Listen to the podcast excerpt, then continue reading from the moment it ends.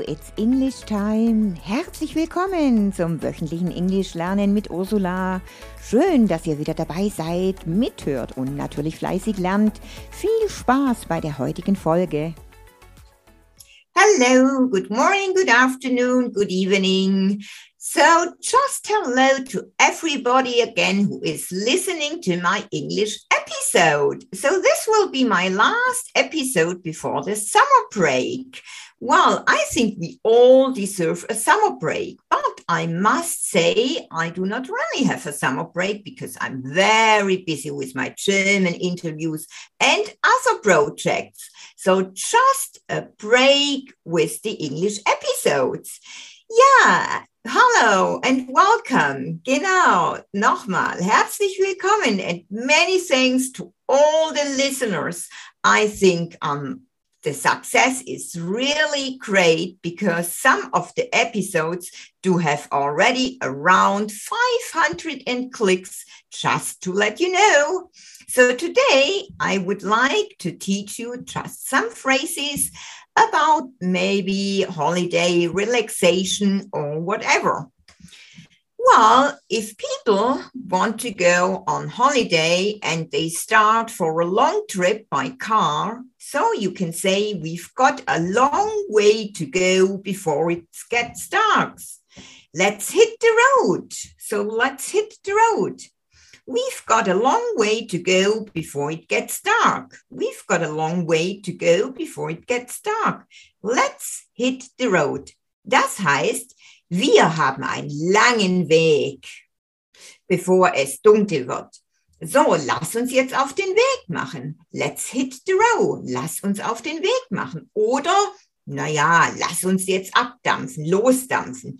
Let's hit the road if you want to go somewhere where it's really quiet and well you don't meet any people you don't want to have wi-fi internet or whatever so it is a place which is off the beaten track off the beaten track it was completely off the beaten track Das heißt, off the beaten track, abseits. Off the beaten track, abseits.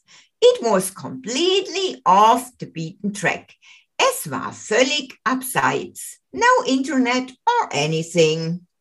Well, and some people are really tired of the same run of the mill restaurants or run of the mill holiday places. Run of the mill, das heißt 0815. Das könnt ihr natürlich auch für andere Dinge benutzen, wie Urlaub Run of the Mill 0815 oder Standard. She's really tired of the same run of the mill restaurants or holiday places. Run of the mill. Well, now, because of the pandemic, it's still good to avoid really places which are full of people. So maybe it's better to steer clear of people or to steer clear of full places. To steer clear of something, das bedeutet hm, etwas meiden oder vielleicht auch aus dem Weg gehen. To steer clear of something.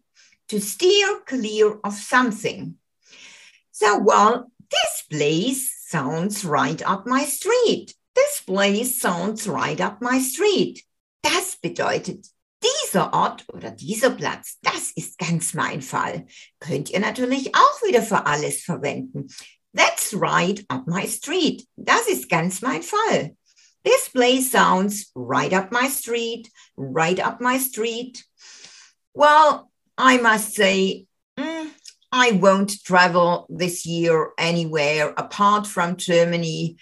Well, but you know, I like traveling and sometimes I really miss the traveling. Yeah, so you can say, sometimes I do get itchy feet. I do get itchy feet. Das heißt, Fernweh bekommen. To get itchy feet. Itchy schreibt man übrigens I-T-C-H-Y. I-T-C-H-Y, also I-T-C-H und Y. Maybe you know, das steht ja normalerweise für juckend oder kratzend. Aber itchy feet, das bedeutet Fernweh. Itchy feet, to get itchy feet. Maybe some of you do get itchy feet as well. And so this these were all my phrases regarding the holiday or just some special phrases. Now let's um, turn to a preposition. Let's do by. So when you want to say we need the goods by, well, 1st of September, ihr wisst, das bedeutet bis spätestens oder bis 1. September. By 1st of September. I do need your reply by 1st of September. So, but when you travel by plane or by train or maybe also by coach, you can say, I would like to sit by the window. I would like to sit by the window. Hier bedeutet natürlich by the window am Fenster. Wenn ihr sagen möchtet am Tag oder nachts, ist es sehr ruhig oder sehr laut, dann heißt es by day or by night, by day or by night. Wenn ihr sagt by chance oder by accident, so immer wieder höre ich, wenn ich das meinen Kursteilnehmern sage, dass sie diesen Ausdruck nicht kennen, by chance or by accident. Das heißt zufällig oder versehentlich.